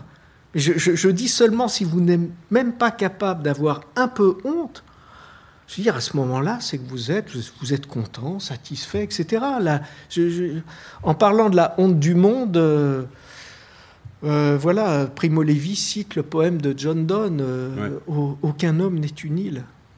Et, si le glas sonne, dis-toi qu'il sonne aussi pour toi. Voilà, c'est tout. C'est, ce peuple, c'est le mien, cette humanité, c'est la mienne. Et, je ne peux pas rejeter toute la monstruosité, euh, ce côté-là, sans, accepter de prendre, prendre ma part aussi. C'est tout. C'est que cette monstruosité, c'est un peu la mienne aussi. Donc voilà, la, honte témoigne, témoigne de ça. Et c'est pas de la culpabilité. Et il y a peut-être un terme qu'on n'a pas prononcé, mais ce que tu, auquel tu consacres un chapitre, c'est l'aidos, c'est que la honte, c'est ce qui restaure aussi une part de pudeur. Euh, et, la question de la pudeur, elle est, elle est aussi importante aujourd'hui par rapport euh, euh, justement à la violation exercée par les réseaux sociaux, lorsqu'il peut y avoir exhibition de, de, de l'intime, eh bien il y a une forme de d'impudeur qui est de l'ordre d'un viol de la pudeur, pour reprendre euh, une phrase de, Lacan dans Kant avec Sade. Hein. il dit c'est, c'est l'impudeur de l'un qui fait le viol de la pudeur de l'autre. Et, finalement, euh, pour, pour trouver, disons, un, bon usage de la honte, quoi. Pas, pas, la honte au sens euh, justement de cette honte qui va me faire taire, mais, mais, mais la honte qui, qui va s'articuler euh, à la pudeur, eh bien, c'est cette, euh, cette honte qui exige aussi euh, une certaine forme de pudeur par rapport à la jouissance, justement, qui est toujours éhontée, hein, d'une certaine façon. Marguerite Duras pardon, disait Ma seule politique, c'est l'amour. Enfin, c'était du, du, du, Duras. Mais pour revenir au, cadre que j'avais un peu fixé au début de, de cet entretien, euh, qu'est-ce qui reste euh, de l'intime une fois euh, que l'on a réfléchi comme ça sur l'espace privé, l'espace public, l'espace commun, ce qui sort dans le commun et, ce qui est en retrait quelles, seraient vos, nouvelles distinctions par rapport à ça? Parce que, d'accord, démocratie sensible, d'accord, l'extime, on a vu à peu près ce que ça voulait dire. d'accord, bon, on n'a pas discuté Anna Arendt sur euh, la séparation du public et du privé. Mais euh, finalement, euh, ça serait quoi l'intime dans nos démocraties sensibles?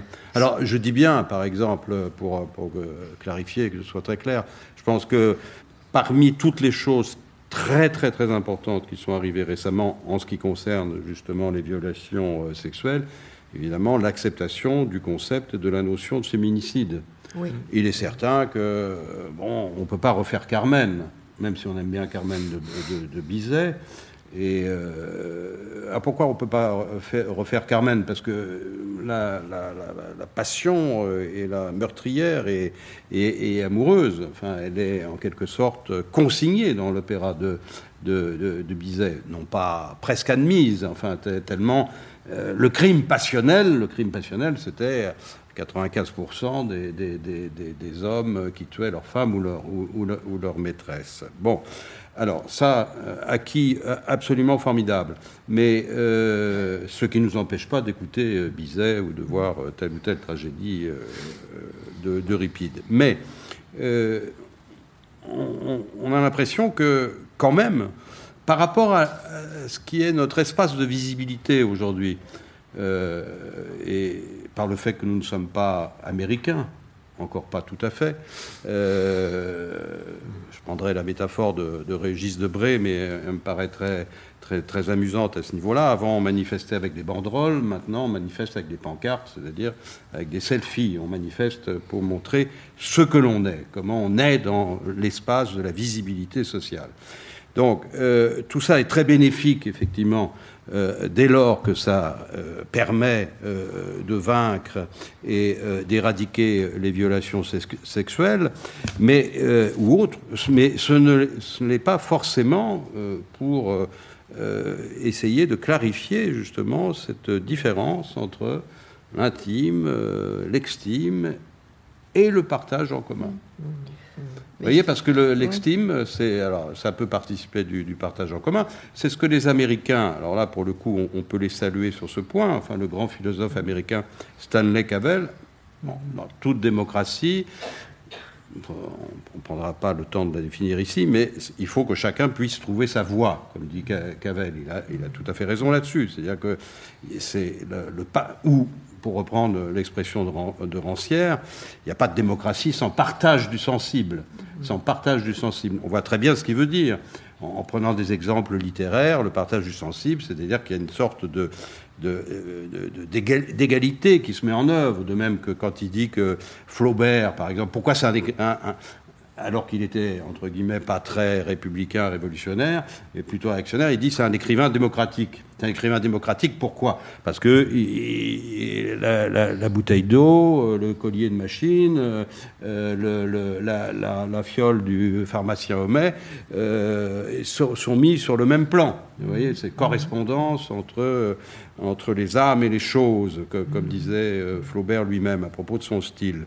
Alors ça, c'est très bien, mais l'égalité démocratique qui permet justement d'établir le, partage du sensible et la mise en commun, euh, redistribue les cartes en ce qui concerne euh, l'intime, l'extime et le commun.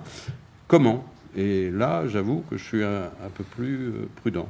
Il y a une phrase, puisque vous avez cité Marguerite Duras, il y a une phrase de Duras que, j'aime beaucoup, à laquelle je me réfère souvent, qui, pourtant Duras c'était une femme qui a été engagée politiquement, euh, mais elle dit à un endroit, dans un entretien euh, avec Xavier Gauthier dans Les Parleuses, elle dit euh, que c'est une illusion de penser qu'il y aura une solution politique aux problèmes personnels.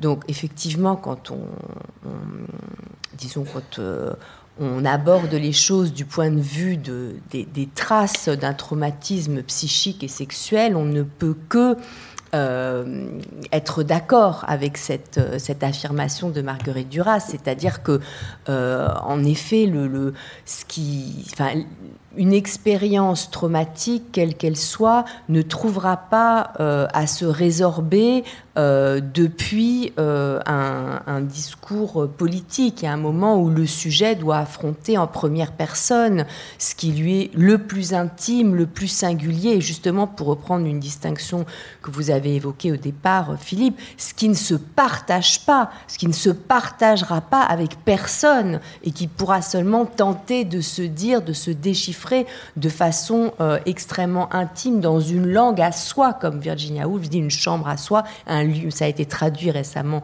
par Marie Dariussec, par un lieu à soi. Voilà, à un moment, on a besoin de se confronter à ce, ce, champ de l'intime du trauma et il faut un lieu pour ça. Et ce lieu, c'est certainement pas celui des réseaux sociaux qui, qui, serait une nouvelle agora, une nouvelle place publique.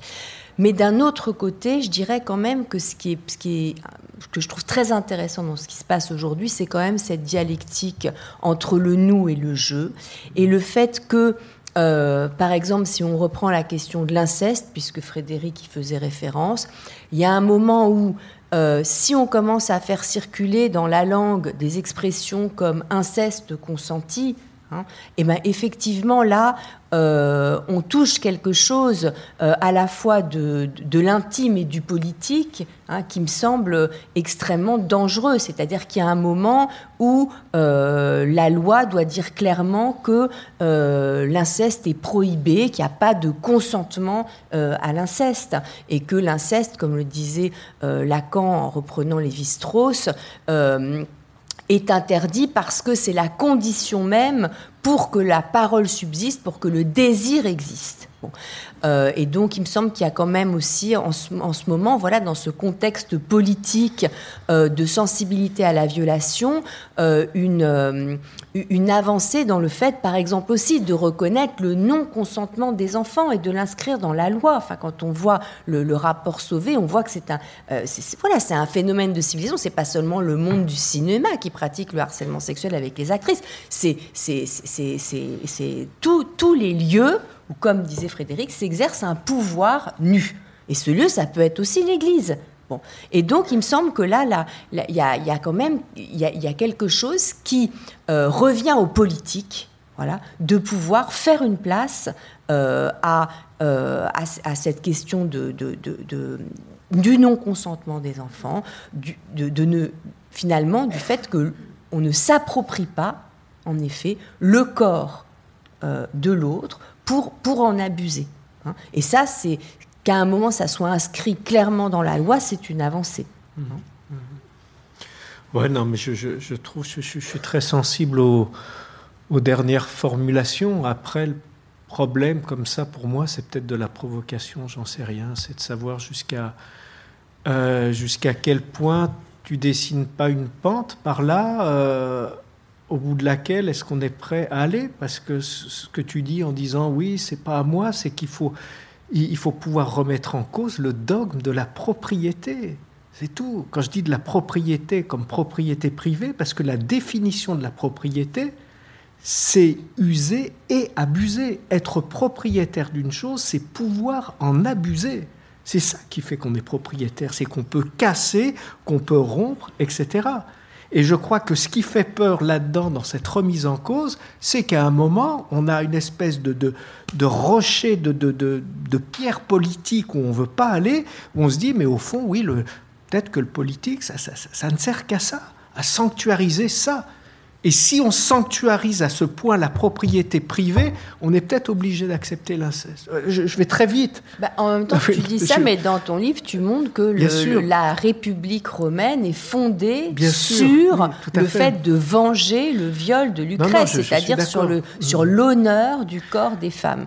on n'a pas eu le temps d'en parler, mais c'est un Je vais très loin, mais moi, moi, je crois que ce qui euh, ce qui fait que c'est pour ça que je prenais les, termes de Marx, c'est qu'à un moment, euh, à un moment, on, tombe sur, sur, sur le problème du, voilà, de la, du scandale de la, propriété privée qui, qui, qui, au fond, est une légitimation de l'abus. C'est tout, mais peut-être qu'on ne peut pas faire autrement. Mais de fait, c'est ça. Être propriétaire d'une chose, c'est pouvoir en abuser. Mais personne n'est propriétaire du corre de l'autre. Ah ben, oui, oui c'est pour ça, tu, et, tu le dis très bien, et c'est très bien, et c'est très bien. Et, non, parce que je suis pas en train de dire. Alors, Frédéric Gros, là, il est, il est peut-être plus radical, et je vous donne tout de suite la parole. C'est-à-dire que, bon, pour, pour, pour conclure, euh, là, son, son, sa diatribe, disons, contre la propriété fait penser. C'est même pas une diatribe. C'est pas une diatribe, propriétaire comme tout le euh, monde. Enfin, nous rappelle que sous la Révolution française, il y avait quelqu'un qui s'appelait Babeuf et mmh. qui avait essayé de fonder le parti des, enfin le parti, le mouvement des impropriétaires. Et, Babeuf, quand il a entendu, euh, parce qu'il l'a entendu forcément, la ministre du Logement euh, condamner euh, la, France des petits pavillons, il devait être très très content. Et vous avez vu le type de rebondissement que ça a donné dans, dans, la presse. Mais parce que de même, et c'est concomitant avec quelque chose qui est en train de se passer, c'est-à-dire la, mise en commun locative qui, qui, dans certaines villes, etc., on voit bien qu'il y, a, là un champ de tension euh, qui n'est absolument pas euh, nouveau, mais qui est évidemment d'un autre registre que la, que la propriété sur le corps de l'autre. Là, c'est la propriété, cher Frédéric, euh, il faut encore invoquer votre camarade Marx. La honte est un sentiment révolutionnaire. Et Rousseau. Et Rousseau. Gardez-vous d'écouter cet imposteur. je crois que là, le... Alors, peut-être qu'il y a des questions. Alors, chers euh, auditeurs. Donc, il y a un micro que je vais vous passer. Merci, bonjour. Je suis vraiment très intéressée par ces deux ouvrages. Alors, euh, j'ai présenté il y a 15 jours, dans le cadre de la semaine contre les discriminations au centre LGBT au 63 rue Beaubourg, l'ouvrage donc de Frédéric Gros avec deux autres ouvrages de deux sportifs de haut niveau, puisque c'était les discriminations LGBTQI dans le sport. Et j'avais présenté le livre de euh, Megan Rapinoe, One Life de 2020 et celui de 2021 de Wissem Belgassem sur euh, Adieu ma honte. Et je m'étais posé la question et j'ai posé la question à partir de la réflexion que cet, ouvrage m'a apporté, qui est paru un mois après celui de Belgassem, c'était la généalogie de la honte. Parce que je trouvais que justement un sportif de haut niveau, euh, de deux, donc une américaine et un français, à partir du fait qu'ils soient homosexuels, la manière dont ils, ils intériorisaient, dont le stigmate, etc., enfin tout ce qu'on peut connaître des théories autour de cela, faisait que par exemple Belkacem était vraiment dans la généalogie de la honte avec le regard culturel de sa mère, le fait de la prise en charge de sa famille.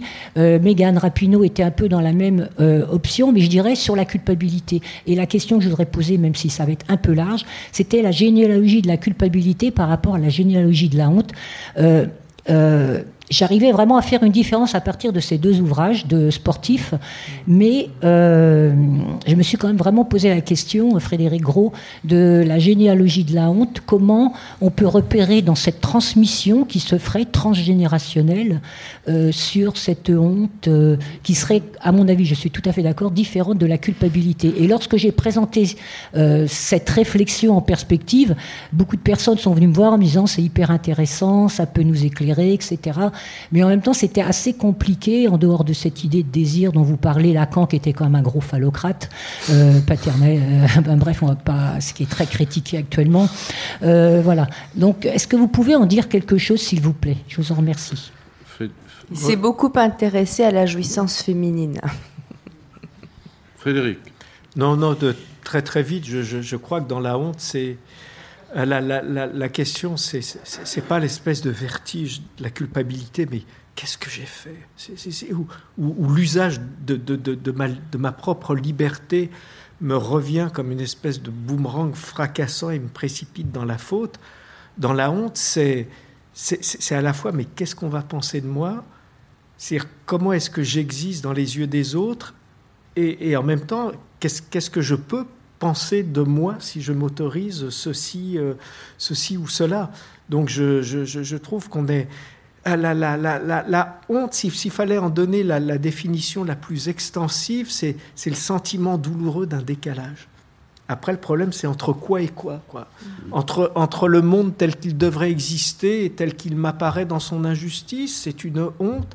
Entre ce que je sais que je suis et l'image que je voudrais renvoyer aux autres ont des expériences de honte cuisante parce que, parce que voilà, euh, je, je, suis défait dans l'imposture, je voulais faire croire que ceci, la, la, la honte du, euh, du vantard, ou alors entre ce que, ce, que j'imagine que les autres aimeraient que je sois et ce que j'arrive à être moi-même, tout ça, ce sont des, c'est, des histoires de, de, de, décalage qui, voilà, qui sont, de, être honteux, c'est sentir que voilà qu'on a raté quelque chose au niveau de la place qu'on occupe, mais et en même temps peut-être tant mieux quoi, parce que pour ceux ça qui sont vraiment contents d'être. C'est pour ça que vous, je crois, hein, vous mettez en, lien la, honte et l'imagination à un moment. Ah oui. Et oui, je voudrais interpeller le philosophe parce que ça c'est pas toujours bien compris. Euh, enfin, ça, ça paraît, paraît simple faites, comme tous les philosophes d'ailleurs, et un peu comme les psychanalystes, la distinction entre le réel et la réalité. Oui, mais enfin, j'en donne une distinction un petit peu, un petit peu légère, c'est vrai, en disant qu'au fond, dans, dans, la réalité, il y a quand même ce que, ce que j'entends dans ce qu'on appelle réalité, c'est un peu susurrer ce petit discours qui est là, de toute façon, tu peux rien y changer, accepte, c'est la réalité. Et c'est ça qui est, un peu terrible dans ce qu'on appelle, dans, dans, un certain usage du terme réalité, c'est la réalité, on veut dire, euh, c'est la réalité, ça veut dire tu dois obéir. Voilà. On, côté trivial du réel. Le côté, oui, le, le, côté, et puis le, le truc du, euh, si c'est réel, c'est que tu dois, c'est que tu dois accepter, quoi. Et précisément l'imagination, moi, ce qui me frappe dans, parce que c'est je reprends Rousseau dont, tu parlais, il, dit qu'au fond, pour avoir pitié, il faut de l'imagination.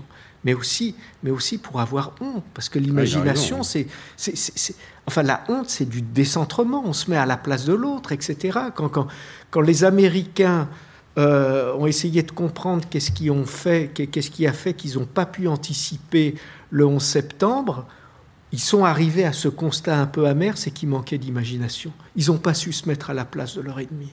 Voilà. C'est qu'on a des certitudes, c'est ça, manquer d'imagination. Mm. Et je reprends, je laisse répondre Clotilde, la, la, la formule d'Anna Arendt en la tordant, la banalité du mal, c'est pas l'absence de pensée, c'est l'absence d'imagination. C'est que c'est qu'on accepte, on prend, on se met pas à la place de l'autre, etc. Voilà, ça c'est. Oui, euh, merci pour cet exposé intéressant. Euh, je voulais parler de Frédéric Gros tout à l'heure.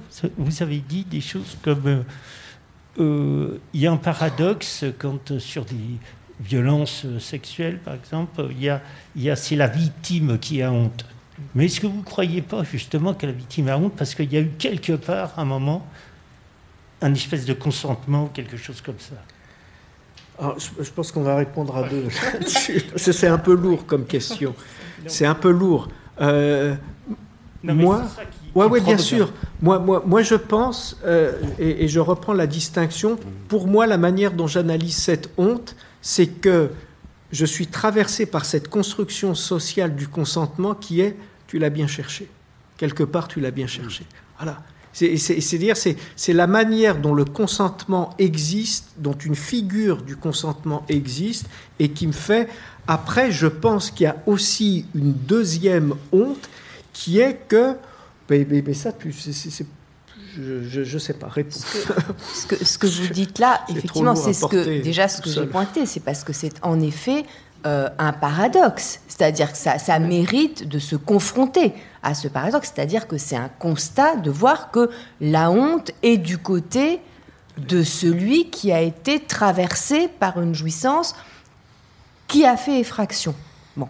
Euh, dans le livre de Frédéric Gros, il est question euh, de la honte qui s'abat sur Lucrèce lorsqu'elle est violée par Tarquin et du geste de Lucrèce, qui est donc de se poignarder devant son mari et devant son père, justement au nom de, son honneur perdu et pour ne pas vivre dans la honte. Et euh, ça, c'est chez Tite-Live, et Frédéric euh, fait part d'une interprétation un peu suspicieuse de Saint-Augustin qui dit mais au fond, euh, si Lucrèce s'est suicidée, c'est peut-être qu'elle a éprouvé quelques voluptés dans, dans, dans ce viol par Tarquin, et c'est peut-être pour ça qu'elle s'est sentie finalement honteuse. Voilà. Donc ça revient à ce que la question que vous posez. Alors, du point de vue de l'abord, en tout cas freudien et lacanien du traumatisme sexuel, je ne répondrai pas de cette façon, je dirais au contraire que cette expérience de la honte, là, dans le cas euh, d'un traumatisme sexuel, elle montre à quel point la jouissance, en fait, qui est imposée par l'autre, dans le forçage, provoque aussi une jouissance dans le corps du sujet. Il se passe aussi quelque chose dans le corps, il se passe pas rien. Hein. Et cette irruption de jouissance fait que le sujet se sent complice de quoi? Complice d'une pulsion qui a été euh, éveillée en son propre corps. Et c'est bien souvent ce qui est, ce qui est très compliqué dans l'après-coup du, traumatisme, c'est qu'un traumatisme sexuel qui a eu lieu une fois, eh bien, bien souvent, il est suivi d'une répétition. Qu'est-ce que c'est que cette répétition? Pourquoi est-ce que ça se répète dans la vie de quelqu'un? Pourquoi est-ce qu'il y a cette malédiction?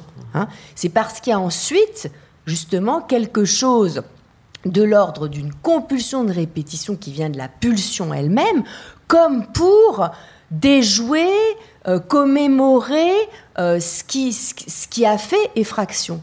Hein, dans, dans, la vie du ciel. Donc ça, c'est vraiment, c'est une question très importante que, que, vous posez. Je vous remercie de la poser parce que justement, elle me permet de préciser que pour moi, c'est tout le contraire. C'est pas le signe qu'il y a eu consentement, c'est justement le signe qu'il y a eu effraction et forçage. Euh, merci beaucoup de, cette ces présentations, en fait, parce que c'est des sujets qui sont tellement difficiles et sur, le, sur lesquels il est si difficile de mettre des mots. Et je trouve que vous, vous arrivez à mettre des mots aussi loin que justement ces questions-là. Euh, et je trouve que c'est pour revenir à ce que vous disiez sur, bah, en fait, il faudrait annihiler toute la propriété. Euh, toute la notion de propriété, je trouve qu'il y a toujours un moment où on finit sur des questions aussi difficiles que celle-là à déraper en fait. Comme cette, cette idée que peut-être que c'est un peu la victime qui l'a cherché. Et que là, finalement, ce, que, ce, que, ce qui est oublié, c'est que si, si, mon corps ne m'appartient pas, ben, on peut le faire, on peut me faire euh, ce qu'on veut. Quoi. je trouve qu'il y a quelque chose sur le, fondement des choses qui, mm. qui fait que ça, ça dérape. Et je me demande comment, d'où ça vient en fait. Comment ça se fait qu'à un moment on finit toujours par déconner quoi. Ouais. Ah ouais, ça, ça, dérape, ouais. C'est vrai que ça dérape. Je, je, pense que c'était une manière de répondre quand je parlais de la propriété à Philippe, que je, suis très frappé par cette espèce d'insistance. trouve que c'est une obsession, vous avez sans doute raison, cette, cette insistance de Marx quand il dit le communisme, ça n'est pas la propriété collective c'est pas de la propriété. C'est pas la propriété collective, c'est une régulation des modes d'appropriation de chacun. C'est, voilà, c'est, ça qui fait qu'on peut vivre dans, dans, des... Voilà, mais après, est-ce qu'on peut aller jusque-là euh, c'est, vrai que ça dérape, parce que si, si on commence à dire, ben oui, au fond, euh, enfin, je ne sais pas, je, suis sensible à cette idée d'une espèce. Alors, est-ce que j'appellerais ça un, dérapage ou une espèce de point de fuite Mais il y a, un moment où, ça fait peur de penser jusque-là. Quoi. On se dit, oui, là, ça va. Mais euh, en tout cas, pour moi, c'est ça. C'est comme la, question de monsieur, c'est à la fois vrai et, et c'est pas possible de le dire. Parce qu'on s'aperçoit très bien à quel point c'est dangereux de dire, mais si on commence à dire que la victime a consenti, mais aussitôt, voyez ce que peut en faire un avocat de ça. Euh, disant, enfin, voyez, donc c'est vrai que, que ces termes, le, problème, c'est que, c'est pour ça que ce, livre est si précieux, c'est que euh, ce terme de consentement, c'est pas seulement une spéculation, il y a des effets de réalité qui sont liés à la question a-t-il, a-t-elle ou non consenti, qui sont des effets de réalité terribles, qui se, voilà, qui sont, c'est pas, euh, Et donc c'est très compliqué, comme quand Clotilde dit, bah oui, c'est très bien qu'on ait pu articuler ce qui semble un paradoxe, l'idée d'un consentement impossible. C'est-à-dire dire à partir d'un certain âge, on ne pose même pas la question. Voilà. Vous allez me dire non, mais enfin, est-ce que alors la veille, il, il pouvait être consentant le Ouais, mais enfin, c'est l'idée. Il y, y, a des consentements, c'est impossible. On veut pas on ne veut pas poser la question. Donc ça met une limite au pouvoir sur les corps, ce que tu disais, à, ce pouvoir nu, justement, qui là euh, a pu instrumentaliser euh, le consentement. Mais là, on parle bien de, cette notion de céder, parce qu'il y a des violations qui sont euh, clairement de la brutalité et de la, de la violence pure où, il où ça se pose pas, la question se pose pas. C'est ça, c'est-à-dire qu'effectivement, moi, le, ce qui m'a intéressé dans cette question du CD, euh, c'est pas simplement euh, le, rapport de, de, violation physique comme rapport de force, qui existe évidemment comme imposition d'une force, mais c'est le tourment chez le sujet qui a cédé lui-même à une situation, comme le dit Lacan. Hein, euh, céder à une situation, qu'est-ce que ça veut dire pour Lacan Justement, ça touche le corps. Céder à la situation, c'est que quelque chose du corps chute. Et le sujet lui-même ne cède son corps, son corps n'est plus à lui. C'est une cession, dit Lacan. Une cession au sens juridique, comme lorsqu'on cède un territoire dans une guerre, comme lorsqu'on cède un bien. Et donc, le, ce qui était le, qui faisait partie du domaine d'appartenance du sujet, euh, ce corps, qui n'est pas son être, comme dit Lacan, mais un corps qu'il a, il l'a, c'est quand même son corps, eh bien, dans le traumatisme sexuel, dans cette, dans cette rencontre avec un pouvoir nu, eh bien, le sujet éprouve cette cession de son corps, et c'est d'ailleurs euh, ce dont les, témoignages euh, extrêmement euh, intimes et, qui en passent par la littérature, parce que peut-être aussi qu'il faut parfois la littérature pour dire cet indicible, ce dont ces témoignages témoignent, comme par exemple ce dont témoigne Christine Angot. notamment dans son dernier livre, Le voyage vers l'Est, cet effet d'une séparation d'avec son propre corps du fait de cet abus de pouvoir euh, J'avais deux courtes questions. Euh, alors, vous présentez finalement le consentement euh, comme une question d'ordre politique, éminemment politique. Donc j'ai envie de poser la, question de quelle politique du consentement Comment est-ce que la société en fait devrait prévenir les questions de violation et d'effraction et de viol et d'agression sexuelle euh, Comment est-ce qu'on devrait penser ça politiquement euh, Est-ce qu'il faut des politiques publiques de consentement, d'éducation au consentement en fait? Euh, Et la deuxième question, qui est aussi très liée à celle-ci, c'est la question de la réparation. quelle politique de réparation faudrait-il quand il y a eu trauma? Euh, comment est-ce qu'on devrait s'emparer collectivement de ces questions-là? Est-ce que les réponses qui sont apportées actuellement par la société euh, sont suffisantes? Euh, Est-ce que la honte est déjà une, une, culture de la honte est déjà un premier pas vers une forme de réparation? Voilà. Donc voilà. Comment prévenir effectivement la question de la, de la violation? Faut-il des politiques publiques de consentement? Et puis la question de la réparation. Comment est-ce que vous abordez ces questions-là? Mais qu'est-ce que vous appelez des politiques publiques du consentement? Je, je, sais pas, et tu, bah, bah je, je, sais pas. Euh, euh, enfin, moi, je, bon, je suis né, j'ai 43 ans, je suis né dans une société en fait où gamin, en fait, euh, le consentement ne m'a pas été, par exemple, inculqué à l'école. Voilà.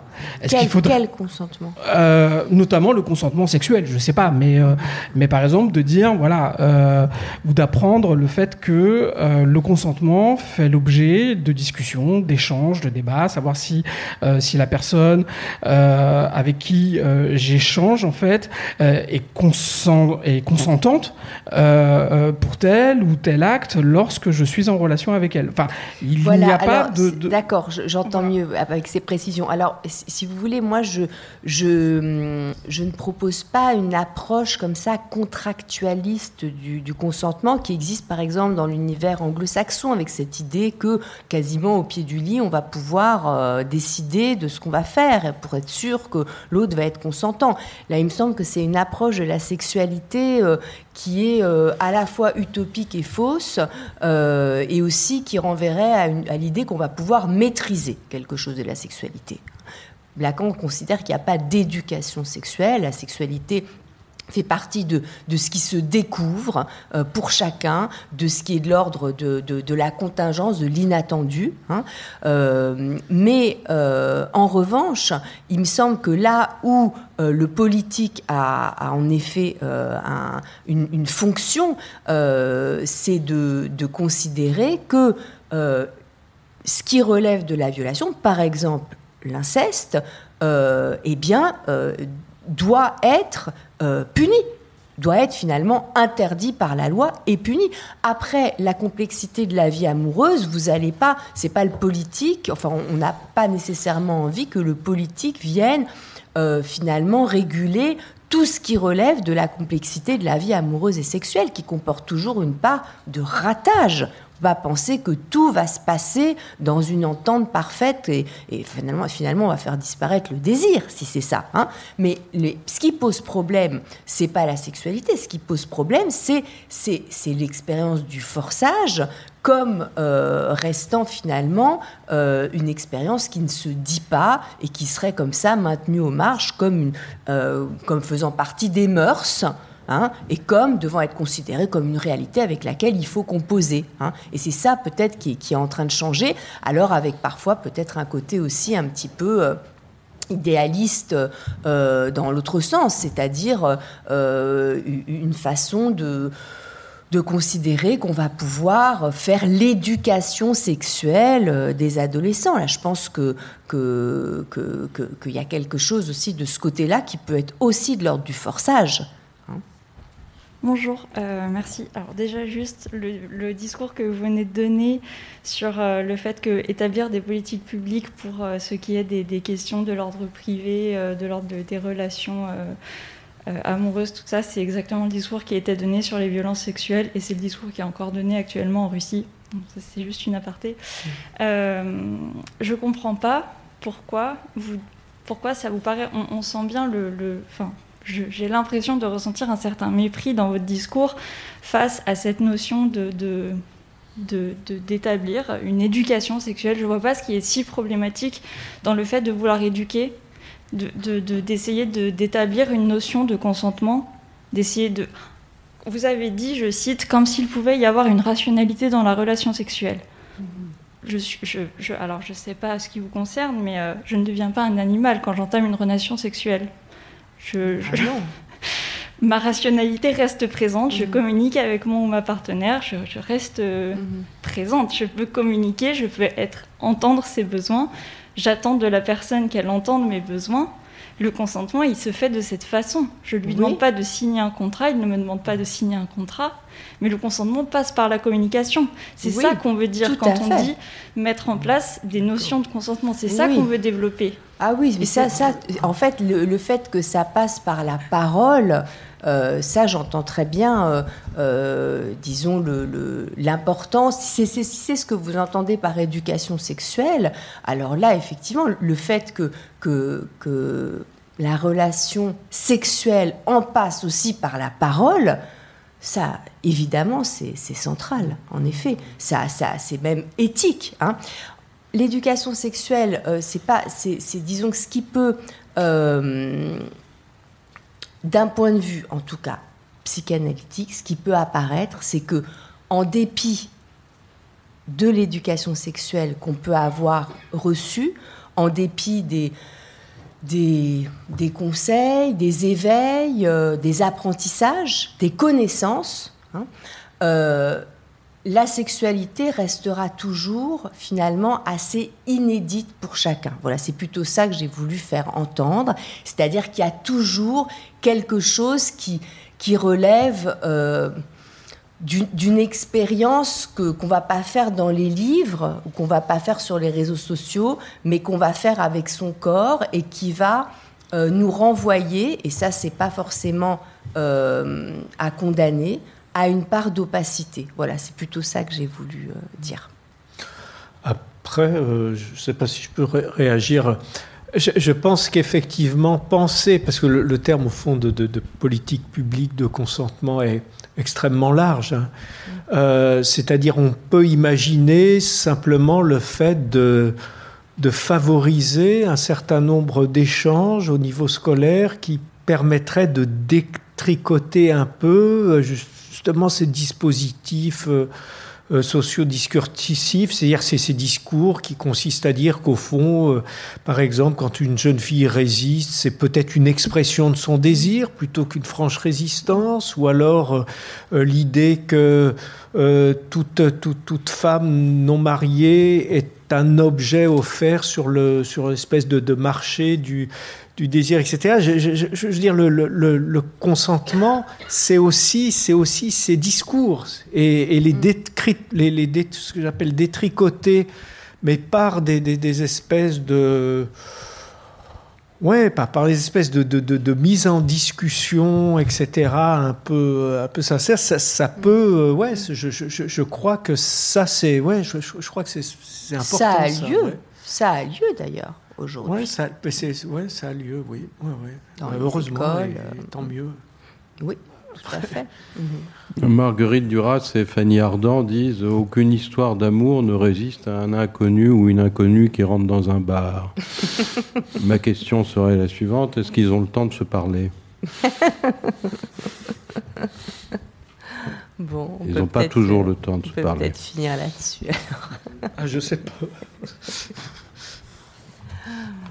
Eh bien, merci beaucoup, merci beaucoup à vous et euh, pour ces, ces, ces, échanges, ces développements euh, passionnants. Merci, merci, merci.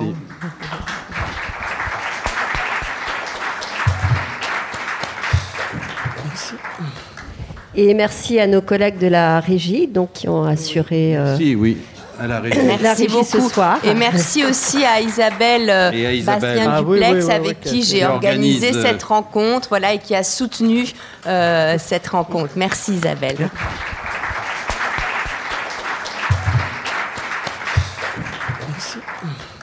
Et donc, pour, pour compléter, la, ces, ces débats et ces discussions sont enregistrés et vous pourrez euh, les retrouver sur le site de la BPI dans la Web TV dans un délai d'une dizaine de jours. Donc, n'hésitez pas à euh, le diffuser euh, si vous avez trouvé les échanges intéressants.